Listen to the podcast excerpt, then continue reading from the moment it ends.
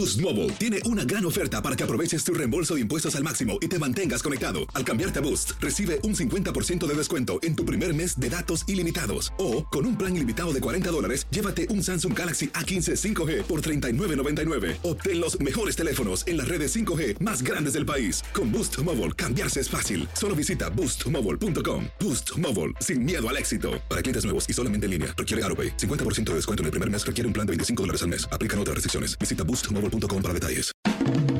El rey de los deportes tiene su propio espacio. El pitcher subió a la lomita y el umpire canta Play Ball. Comienzan nueve entradas de béisbol. Estás entrando a Desde el Diamante.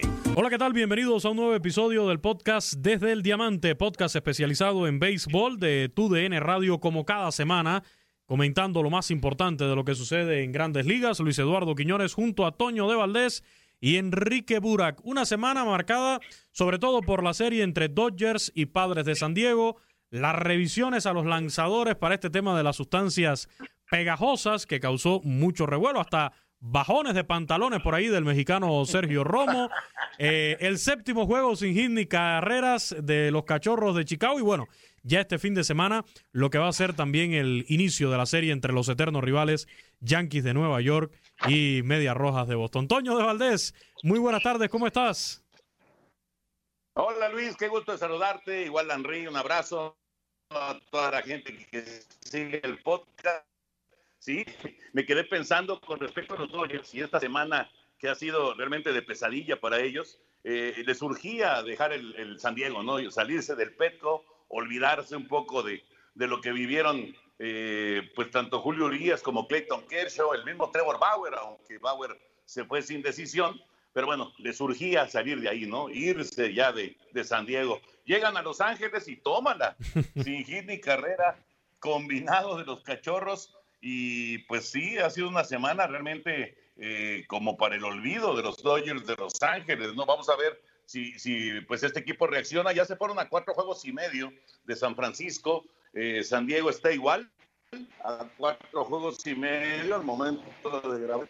Y, la verdad es que eh, sí, sí llama la atención, claro. Dodgers con muchas lesiones, apenas regresó Bellinger, apenas regresó Monsi, Mookie Betts no, no ha bateado lo que realmente se esperaba eh, en esta primera parte de la campaña. Este equipo tiene que reaccionar definitivamente, ¿no? Digo, todavía tiene un buen récord de 44 ganados, 31 perdidos, que le alcanzaría para ser comodín de la Liga Nacional, pero eh, indudablemente que la, afición de los Dodgers no está esperando eso, ¿no? Está esperando el primer lugar de la división, como ya acostumbraron a sus seguidores. Y es que estos padres de San Diego al final salieron impetuosos, porque sí le pegaron el primer día a Julio Urias, pero después le pegaron a Clayton Kershaw y le pegaron también a Trevor Bauer ahí en, en Petco Park sin piedad para llevarse esta serie de tres desafíos y dominar esta, este enfrentamiento en este 2021 que va a ser de un total de 19 encuentros. Eh, Enrique, muy buenas tardes, bienvenido. El tema también de los lanzadores. Yo voy a confesar que estaba muy al pendiente del juego en que lanzó Trevor Bauer, a ver cuál iba a ser su reacción, ¿no? Después de lo que vimos con Jacob DeGrom, Max Searcher molestándose ahí con Joe Girardi, eh, lo de Sergio Romo que se termina bajando los pantalones. Lo cierto es que cuando viene la primera revisión a Trevor Bauer, creo que los árbitros lo agarraron en un momento vulnerable porque le habían conectado dos honrones. Entonces, como que no pudo hacer berrinche, como que no pudo eh, portarse mal, porque sabemos, Trevor Bauer se ha convertido también en los últimos tiempos en un vocero de, los peloteros de grandes ligas. De acuerdo, Luis Toño, ¿cómo están? Los saludo con muchísimo gusto. Eh, ha sido eh, una, una, semana muy complicada esta para el béisbol, siento yo. la forma en la que se está estableciendo esta persecución a los pitchers y que ciertamente no sé bien a bien a qué va dirigido, que si hacen trampa los pitchers, eh, no lo sé, eh, hay muchas cosas en el béisbol que están establecidas y que simplemente no las aplican y que las quieren aplicar cuando se les ocurre. Y esta es la situación en el, en el, béisbol en este momento. Y también recuerdo, ahora que hablaba acerca de Trevor Bauer, sacó un video y fue hace una semana, antes de que esto entrara en boga, en donde él tomaba una pelota eh, y, la pelota la tenía, o sea, la, palma de la mano, digamos, hacia abajo, y la pelota estaba pegada. Y entonces decía, a ver, ¿saben por qué está pegada esta pelota a mi mano? Bueno, primero porque es una combinación de sudor me van a permitir, me van a prohibir que sude y de la brea con el saquillo que me ponen ahí en el montículo. Por eso es que tengo pegada la pelota, por esa combinación de brea y de sudor. Entonces, eh, ahora pues esa consideración de los umpires que son juez y parte, o también si es que se presenta alguna situación como Joe Girardi, que sabemos que es un dolor de mm, muelas. Sí. Eh, y, bueno, pues eh, donde se va a presentar esta persecución, habrá que esperar a que se está, o sea, ya lo hicieron, ya se decidieron hacerlo, ya lo están poniendo en práctica. Bueno, vamos a esperar a que, a que avance un poquito más. Pero yo no sé cómo va a ser la cuestión en, en un partido de postemporada, de serie mundial, si es que hay un pitcher que esté dominando. Y, a lo mejor ya no es porque tienes la idea de que el pitcher está haciendo trampa, simplemente es para tratar de sacarlo de sus casillas y de que se moleste o quitarle el ritmo. Vamos a hacerle una revisión. Eh, no sé, yo creo que se, se, puede malinterpretar todo esto. Sí, porque al final, si sucede como ocurrió con Jacob de Grom, eh, con el propio Sergio Romo, está bien, pero al final, Joey Girardi logró lo que quería, sacar de paso a Max Searcher. Simple y llanamente lo sacó de sus casillas. Al otro día estaba Max Searcher ya más calmado, muy ameno, pidiendo la revisión también él de, de los eh, lanzadores de los Phillies de Filadelfia pero yo creo que MLB, el béisbol de grandes ligas, no se puede permitir, eh, Toño, otro motivo más para demorar juegos de pelota como sucedió en ese entre los Nacionales de Washington y los Phillies de Filadelfia. Y a eso añádele que es a lo mejor más leña al fuego, ¿no? En esta ruptura que hay ya entre peloteros, entre sindicato y, y MLB, porque ya se está hablando que este, este asunto incluso pudiera tener repercusiones ahora cuando se vuelvan a sentar a negociar. Indiscutiblemente, Luis Henry, este es un punto eh, que me parece puede resultar muy delicado. De por sí sabemos que la negociación cuando termine esta campaña va a ser sumamente complicada, no tiene ningún sentido todavía sumarle algo más por lo que pueden estar enojados los eh, peloteros, en este caso los pitchers, y, pues no, yo no le veo ningún sentido eh, en este momento, o sea, es el peor momento tomar la decisión de ir a, auténtica, a una auténtica cacería sobre los pitchers y, las sustancias prohibidas, es el peor momento para, para decidir hacer esto, ¿no? Hubieran esperado que ya estuviera resuelto el asunto, que estuviera firmado el nuevo convenio y entonces sí decirles, oigan, ¿saben qué? Vamos a tratar de cambiar esto de, de, de, de las sustancias que pues están resultando prohibidas, aunque todo mundo sabía que las usaban los pitchers, ¿no? Entonces, sí me parece que es pésimo el momento. O sea, yo creo que en cuanto a timing, es lo peor que, pudieron encontrar, la verdad. Eh, con respecto a lo de Scherzer, eh, hay, hay, pitchers que tienen carácter, mucho carácter, eh, ya decías de Bauer también, y lógicamente, pues esos pitchers los puedes sacar un poquito de balance, ¿no? Hay otros que son más tranquilos, que no les va a afectar en lo más mínimo, y creo que poco a poco los umpires empiezan a encontrar la forma de no hacer más largos los juegos y mejor entre inning e inning, como bien mencionaban, pues ir a hacer la revisión. Ahí me parece que van a, por lo menos, a, encontrar la forma de no alargar los partidos, ¿no? Ahora, también, y el otro día eh, lo platicamos durante una transmisión, que era un comentario de, de, una persona que estaba siguiendo el juego, decían, bueno, ¿y por qué lo hacen en público? ¿Por qué lo hacen en frente de todos? ¿Por qué no lo hacen en, la caseta? ¿Por qué no lo hacen en el dugout o, en el mismo vestuario? ¿no? ¿Por qué lo quieren hacer en frente de todos, así tan evidente? Y también eso, ¿no? Me parece que el, intentar de alguna manera exhibir a, que todavía no pasa, pero bueno, va a ocurrir, eventualmente ocurrirá, que agarren a uno con una sustancia prohibida y que entonces lo expulsen del juego y que lo suspendan y que venga, pues, eh, digamos que, que sea marcado ya este, con el dedo por, por ser eh, un jugador que está haciendo trampa, eh, me parece que va a provocar también que haya pues una molestia y una situación que de ninguna manera es bienvenida en este momento en el béisbol. Asimismo, yo creo que a lo mejor puede ser por ahí algo de remordimiento, ¿no? Que tenga Ron Manfred, MLB, eh, tantas trampas que han pasado por alto últimamente y tantas toallas que han tirado a Boston, a los Astros, pues ahora eh, están queriendo limpiar un poco la imagen, ¿no? Con esta situación.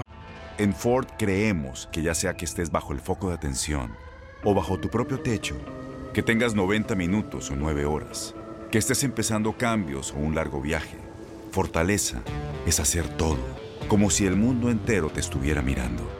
Presentamos la nueva Ford F150 2024. Fuerza así de inteligente solo puede ser F150. Construida con orgullo Ford. Fuerza Ford. Hablando de picheo, ayer cayó Enrique el séptimo juego sin hit ni carreras de la temporada. Este combinado, ya lo mencionaba hace un rato eh, Toño, los Dodgers necesitaban salir de Petco Park, van a casa y reciben un juego sin hit ni carreras por parte de los cachorros y además ayer estuvimos también muy cerca de tener eh, un segundo juego sin hit ni carreras también en el desafío entre los Rays de Tampa Bay y los Medias Rojas de Boston. Sí, sí, sí, de acuerdo, Luis. Pues mira, yendo por partes. De hecho, ese de Boston contra Tampa lo transmitimos a través de TUDN y Pivetta hace una labor sensacional en el centro del diamante. Eh, el relevo estuvo bien, pero luego ya en la octava entrada se perdió ese eh, carrera y eventualmente el equipo de Tampa iba a ganar el partido 1 a 0. Fue un gran juego y con ello Tampa recupera la primera posición en el este de la Liga Americana. Pero sobre lo que mencionas de Cachorros contra Dodgers, hay varias cosas interesantes. Eh, Zach Davis tuvo seis entradas, fueron 94 lanzamientos. Ryan Tepera para la séptima, Andrew Chafin para la octava y en la novena Craig Kimbrell. Es el sin hit carrera número 17 en la historia de los Cachorros, 17, pero apenas es el primero combinado. Eh, y por otro lado, también es el número 20, el partido número 20 sin hit carrera contra los Dodgers y son el número uno en ese departamento, los Dodgers. Y aquí es donde viene también una cosa curiosa, o dos cosas curiosas. La primera de ellas es que el juego anterior sin hit ni carrera contra los Dodgers había sido de los Cachorros de Chicago. Y el pitcher de ese día fue Jay Carrieta, estoy hablando de 2015. Jay Carrieta, y es donde viene la segunda cosa curiosa, lanza hoy contra los Dodgers. Entonces, pues eh, vamos a ver, por lo pronto los Dodgers andan de capa caída, ya tienen al equipo de San Diego respirándoles en los hombros. Y pues vamos a ver, Dodgers que ha tenido campaña, en una campaña de, de rachas muy marcadas, así como buenas, muy malas. Así mismo, y esperábamos que ya refrescara un poco esto de los juegos sin y carreras, pero cae, cae otro en el día de ayer, eh, Toño, y me preguntaban hoy en otros espacios de, de tu DN Radio, pues seguirán. Y digo, bueno, pues, hay posibilidades de que no caiga ninguno más en toda la temporada, como también hay posibilidades de que lleguen siete más al ritmo que, vamos. Es algo impredecible. Eh, también pudiera incidir ahora ya quizás el agotamiento de, los lanzadores ya a mitad de, temporada, en que baje un poco ese dominio, aunque también los bates van pesando también a estas alturas de, de la campaña del béisbol de grandes ligas. Lo que es cierto es que es contrastante, ¿no? Lo, que vemos a veces en grandes ligas, lo hemos comentado aquí otras veces.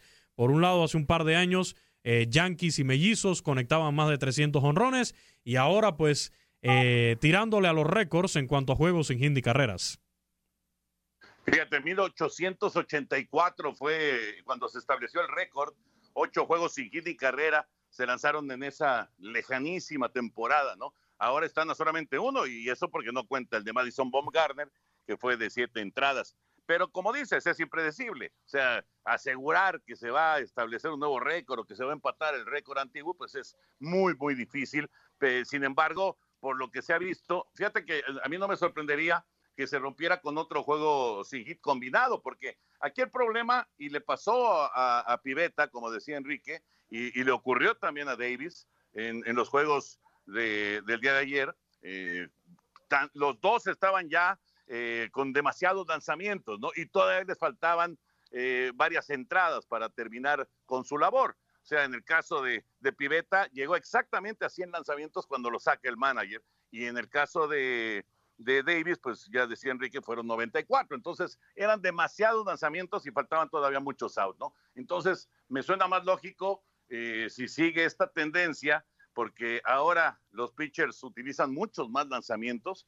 Eh, entonces sería, sería más, más lógico que fuera un sin hit combinado, ¿no? Eso, eso me parece. Lo que sí creo que dentro de eh, pues esta situación que en otras épocas hubiera provocado inclusive hasta que el manager estuviera con eh, la chamba en riesgo, sacar un pitcher que está tirando sin hit ni carrera. Me parece que en el caso de Alex Cora le faltó un poquitito de tacto porque eh, saca piveta cuando ni siquiera había terminado el episodio. Sí, llegó a 100 lanzamientos, de acuerdo, pero no había terminado el episodio. O sea, ni siquiera le da la oportunidad de aspirar a la victoria, de que cuelgue ese cero y de que luego venga su equipo y haga una carrera y que pueda pensar en el triunfo, aunque no pueda seguir luego caminando por el sin hit de manera individual. Eh, en, la, en la finalización del juego, bueno, pues ya sabemos que ni siquiera ganó Boston, ganó Tampa Bay, fue un a cero el resultado y además con un wild pitch de Barnes, o sea, eh, las cosas no le salieron a Alex Cora. Pero creo que dentro de la lógica que ahora se maneja en el, en el béisbol, eh, antes era normal que un pitcher lanzara 130, 140 pelotas para home, no pasaba absolutamente nada. Eh, ahora no, ahora eso es así como que algo que está totalmente prohibido, ¿no? Este, para cuidar los brazos de los pitchers, bueno, pero por lo menos darle chance de terminar la entrada para poder aspirar a la victoria, ¿no? claro, era un juego que estaba 0 a 0, pero vendrían todavía a batear en el siguiente episodio sus compañeros. Pero bueno, es, es son otras épocas, sin duda. Eh, yo me acuerdo cuando a Preston Gómez estuvo a punto de que le costara la chamba sacar a un pitcher, a Clay Kirby, que estaba lanzando sin hit, estaba perdiendo el juego 1 a 0 era sin hit, pero con una carrera admitida y, estuvieron a nada de correrlo. Pero bueno, insisto, eran otras épocas. Hablando de ese, de ese juego de ayer de Tampa contra Boston, uno de los que fue dominado fue otro de los protagonistas de esta semana en Grandes Ligas. Me refiero al joven dominicano de 20 años, Wander Franco. Ayer se fue, pero muy mal, ¿eh? De 4-0 con tres ponches, pero el muchacho debutó el pasado martes y lo hizo Enrique por la puerta ancha, jonrón eh, impulsó carreras en ese primer desafío, su primer juego en grandes ligas, impulsó un total de tres carreras, conectó un doblete. Este muchacho que acaba de ser presentado en grandes ligas con bombos y platillos, había mucha expectativa sobre él en ese primer juego del martes contra Boston y lo hizo de una manera sensacional. Veía declaraciones de Alex Cora. Le preguntaron precisamente por, por, por este muchacho, por Wander Franco, a quien enfrentó su equipo, y decía, no, yo muy contento porque es otro latino, el muchacho se ve eh, además con mucha seguridad, decía que él estaba esperando ese lanzamiento con el cual logra conectar el jonrón, pero como manager de un equipo contrario va a ser un verdadero dolor de cabeza este jovencito de Baní en la República Dominicana, Wander Franco. Sí, sí, sí, desde luego Luis, eh, eh, ayer, pues sí, en el partido que transmitimos, ofensivamente hablando, no le fue bien, pero sí tuvimos la posibilidad de ver su capacidad defensiva, un gran rango, eh, haciendo jugadas espectaculares, eh, un brazo verdaderamente espectacular y que pues es muy joven, apenas con 20 años de edad y que tiene eh, un futuro seguramente muy, muy amplio, que llegara a sucursales hace cuatro años en una categoría internacional que de inmediato firma por el equipo de las rayas y bueno, lo fueron llevando poco a poco, poco a poco hasta que se presenta la posibilidad de este año. E insisto, me parece que tiene la posibilidad de llegar lejos este chico de 20 años. Así mismo. Eh, vamos a escucharlo precisamente. Le, propongo escuchar qué fue lo que dijo en la conferencia de prensa tras su debut en Grandes Ligas, este dominicano Wander Franco con los Reyes de Tampa Bay. Súper bien, súper bien. Yo sabía que en ese turno iba a pegar un ron porque ese pichón lo estaba buscando para, eso mismo, para ayudar al equipo y sentirme contento. Los aficionados, todos, y luego saliste para saludar a toda la gente de aquí. ¿Cómo te sentiste la emoción? Yo salí porque me sentí me sentí que me estaban dando mucho apoyo y mucha gente vinieron a ver cómo, cómo yo juego y Dios me mandó una sorpresa. Pues. Ven loco tu papá cuando vio que, que pegaste los maneras un video de él.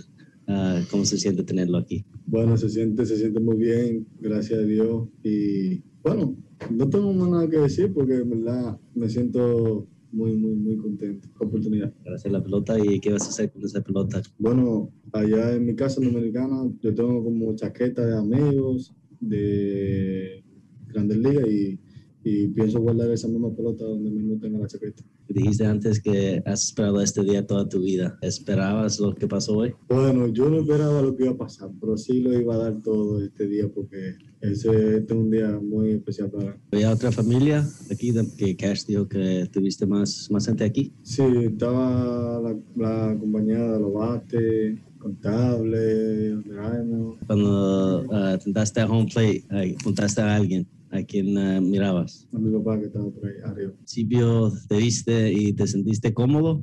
Uh, que no parece como si siempre estás calmado cuando estás jugando. Sí, sí, lo que pasa es que ya ese, yo vengo jugando béisbol así con mucha presión desde pequeño y sé controlar eso y se hace el trabajo en un momento. Y cuando um, hiciste ese doble play, ¿qué estabas pensando ahí? No, lo mismo, pegarle y paré la bola y miré a ver si él se iba ahí. Y si vi que él se, se fue, yo pegué, pero él se cruzó de la línea. Sí, sí, en Dominicana, Dominicana está, la red está vuelta loca. Gente dominicana enviándome videos, como ellos reaccionaron cuando vi el, el, rock y muchos mensajes, muchas, muchas cosas. Bueno, se siente se siente súper bien. Y yo creo que eso es una experiencia para mí, seguir los pasos de cada uno, porque la, ellos fueron aquí y saben lo que se siente estar aquí. Pues ahí están las palabras de Wander Franco. Ojalá sea otro de los latinos que regalen todo su talento en el béisbol de las grandes ligas. Antes de despedirnos, Toño, arranca la serie entre los eternos rivales Yankees de Nueva York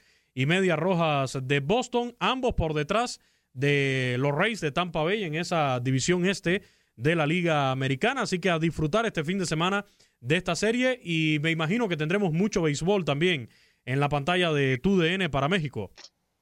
Sí, señor, efectivamente. Por lo pronto, Yankees al momento de grabar este podcast está a cuatro juegos de Tampa y Boston está solamente medio juego atrás. Así que es una serie sin duda muy, muy importante la que se va a desarrollar este fin de semana en Fenway Park, eh, con pues la, posibilidad de nueva cuenta de ver a los grandes rivales frente a frente. Y hablando de las transmisiones que tenemos, eh, vamos a tener juego en sábado ahora a la una de la tarde, no va a ser a las doce, va a ser a la una de la tarde, tiempo del centro de México, y va a ser eh, Cleveland en contra de Minnesota, con la presencia de Kenta Maeda, el japonés en el centro del diamante, por los mellizos que han sido, pues probablemente la máxima decepción de las grandes ligas en lo que va de la, de la temporada. Y después vamos a tener el domingo, pero a las 12 del día, ahí sí, a las 12 del día, a los Bravos de Atlanta en contra de los Rojos de Cincinnati son eh, dos equipos que han quedado a deber en lo que va de la temporada, pero que todavía tienen chance de recuperarse, ¿no? Están cerca de 500, están eh, los Bravos cuatro juegos atrás de 500, Cincinnati un juego arriba de 500, pero realmente se espera mucho más de estos dos equipos, ¿no? Así que pinta, pinta muy atractiva la, la doble jornada que como ya es tradicional tendremos en Canal 9 a través de TUDN este fin de semana. Excelente, muchísimas gracias, Toño, un fuerte abrazo. Abrazo Luis, abrazo Henry, como siempre, cuídense mucho y que disfruten del fin de semana. Así será. Gracias Enrique, gracias por estar acá nuevamente en este podcast desde el Diamante y también un excelente fin de semana para ti. Gracias Luis, igualmente para ti, para Toño, para toda la gente que nos escucha. Estamos en sintonía la semana próxima. Soy Luis Eduardo Quiñones, gracias por sintonizar este podcast. Recuerden compartirlo también en redes sociales. Hasta la próxima semana. Ha caído el Out 27 Ahora estás informado sobre el acontecer del mundo desde el diamante.